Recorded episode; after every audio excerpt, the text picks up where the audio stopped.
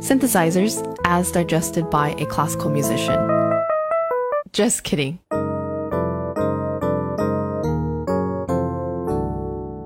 That's also not quite what I'm getting at. I want to know how synthesized sounds can enhance, augment, and at times stand in place of traditional acoustic sounds in the context of contemporary music. Wow. There's so many ways you could dial this If you in. turn up the resonance really high, you Oh, hear I this like see the thing. Coming from a classical music background, I've been less exposed to digital sounds until quite recently, so much of this exploration deals with familiarizing myself with different types of synthesizers and how different types of sounds are created. The instrument I'm working on is the CP88, and full disclaimer here, it was sent to me by Yamaha when I moved to New York City recently, and for now, it's the only keyboard I have to work on, so naturally the instrument itself started influencing things I was writing. Good morning. So, I am ready to work. Mm. Later on, you'll hear how I turn this little musical idea into this final piece.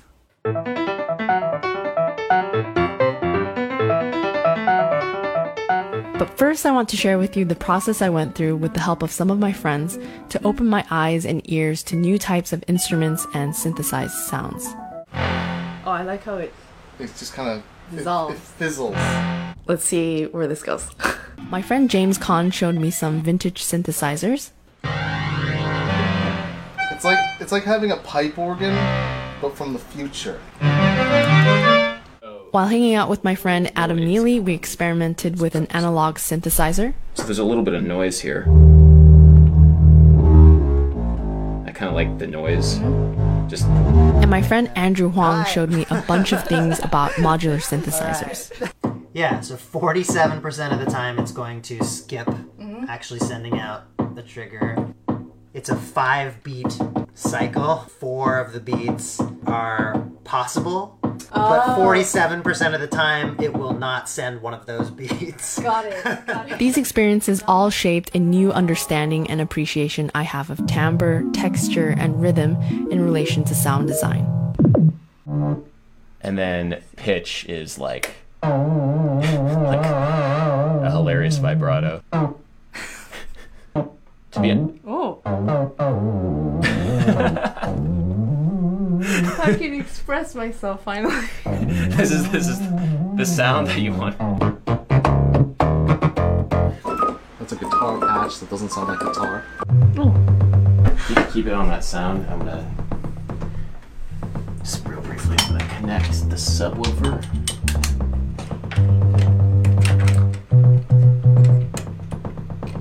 I like this kind of like that that like um, clipping. Normally, like I try and Avoid that. avoid that, but it kind of it's kind of cool in this context. So this is the uh, Oh. the super low end. Whoa. Yeah. It's that that sub bass is like It's like those cars that go by and you're like, oh, okay. but then I can do that now. yeah. So you can play that, but and then you see there's nothing below it, and what are those others? oh this is this is the noise noise floor. So if you're just it, it will always have that. Actually, you know what? Let me gate that so we don't have that noise uh-huh. floor. Oh, I like the sound. So it's kind of like just more of a sine wave. But that sound right there works really well with the sub.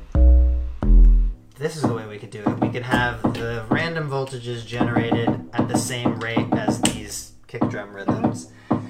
Apply it to a parameter, so if we apply it to the pitch of that, every time there's a kick drum, it changes the note of the kick drum. I really like that. It's not regular. Yeah, yeah. Ooh.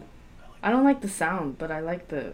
How it looks. What I find uh, is newer relative to the whole, you know, history of music is an appreciation for timbre that's now possible when we're able to create so many new ones electronically. Oh, cool. yeah.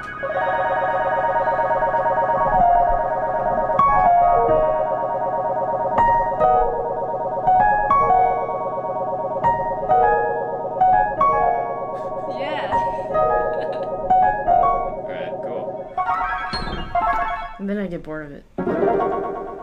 like, okay, I get it. Got it. Done.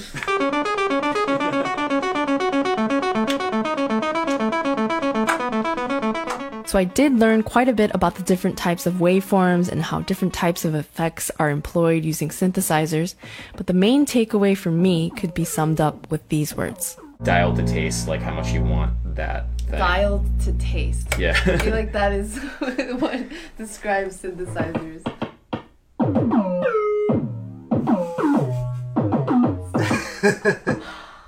There's ADSR, attack, decay, sustain, release, and that's how you make sounds. So that's when the sound stops. If you have uh, it up there, it's going to keep going un- until you shut the machine off. So that's the saw, triangle, square. They're just uh, like that's that's like the building blocks of each one of uh, these. There's so many different types of synthesizers that work in so many different ways, but I've gathered that they are all tools for basically the same thing the ability to design and craft a specific sound to portray a specific color, emotion, and atmosphere with your musical ideas. nice. Oh, it's so high. We might want to tune those down. Though. I don't know. The quality of the noise is really interesting. I find. I like that. I, that that type of sound. Oh, I've never even got it to do this before. I like it's really it. kind of like broken feeling. Yeah. Again, as somebody who is not trained in mm-hmm. any of this, just trying to get by, it feels like it's a lot more about how you design the sound of a note mm-hmm. rather than how you design the patterns of notes. Because the patterns of notes could be very simple, Right. but the design of that one note could be very complicated. That's interesting.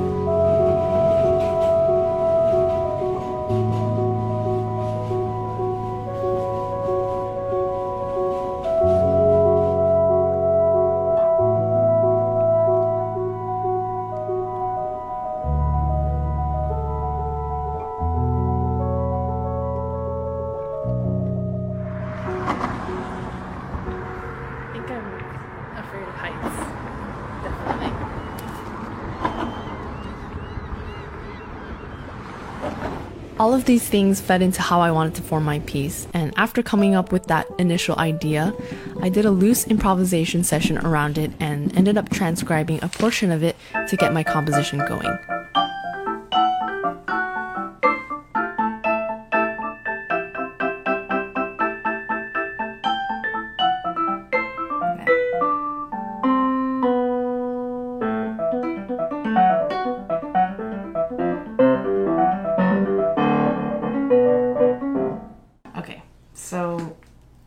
Some good ideas, some very questionable ones. I also had a visual reference that I personally used to map out the types of rhythmic and harmonic progressions I imagined for the piece, and this is what that looked like. So similar to how some of these smaller lines kind of sprout out of areas like this or here. Basically, the staggered and irregular nature of the lines represents the irregularity of the rhythmic patterns I use, as well as how I want the harmony to move at times. A lot of this had to do with the influence I got from hearing irregular patterns generated on the modular synthesizers when I was hanging out with Andrew. While writing my piece, I was very much influenced by the prospects of being able to design a sound catered to each type of idea I had and layering different sounds that were available to me. I took my time in finding what types of combinations I wanted for each section, and quite frankly, after a bunch of experimentation, I found that using a small amount of extra sounds worked the best, rather than excessively using the options available. So I like how this setting sounds with something like a perfect fifth. Without just adds a little bit of a almost like a halo over these notes. So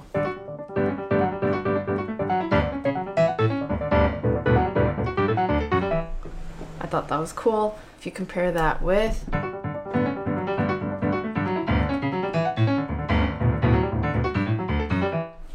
it's a lot more interesting. For this sound, I find that layering it with the piano is actually a lot more interesting than hearing it by itself. This sounds, I don't know, not great to me. But with the piano, I just like that combination. Of course, I could also see the pros and cons of using an acoustic piano versus a keyboard, and inevitably did some comparisons.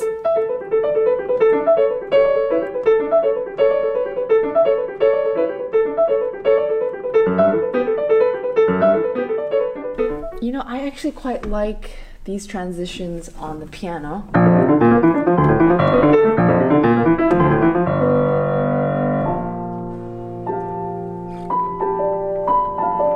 Play really soft and to play soft comfortably requires the piano. I think as keyboard players, it's always a good thing to be able to adjust to different keyboards, different types of pianos really fast because that's just the nature of the reality for us. Do you find this easier to fire off with the fingers? Like, do you Oh, feel no, you can no, play? no, no, no, no. you prefer the weight? Yeah, yeah, sure. Rather fight the weight? Uh, You're not fighting. It just it's um, you're in touch with the keys when you're when there's weight, Okay. and it's almost like you're riding the resistance. Whereas with this, it feels like you're kind of skating on something splis- s- slippery. This keyboard, this particular one, is quite heavy compared to other ones. It's weighted, and there is organic material. There's wood in between the keys, which really makes a difference. But still, there's something about the type of resistance here that is not familiar to me and quite different from an acoustic instrument. The solution there is just to practice. I found that just spending time with this keyboard, I was able to feel a lot more comfortable with those differences. And what else? I think that's it. Another huge thank you to James, Adam, and Andrew for helping me out, and to Yamaha for supplying me with the keyboard. Now, here's the final piece.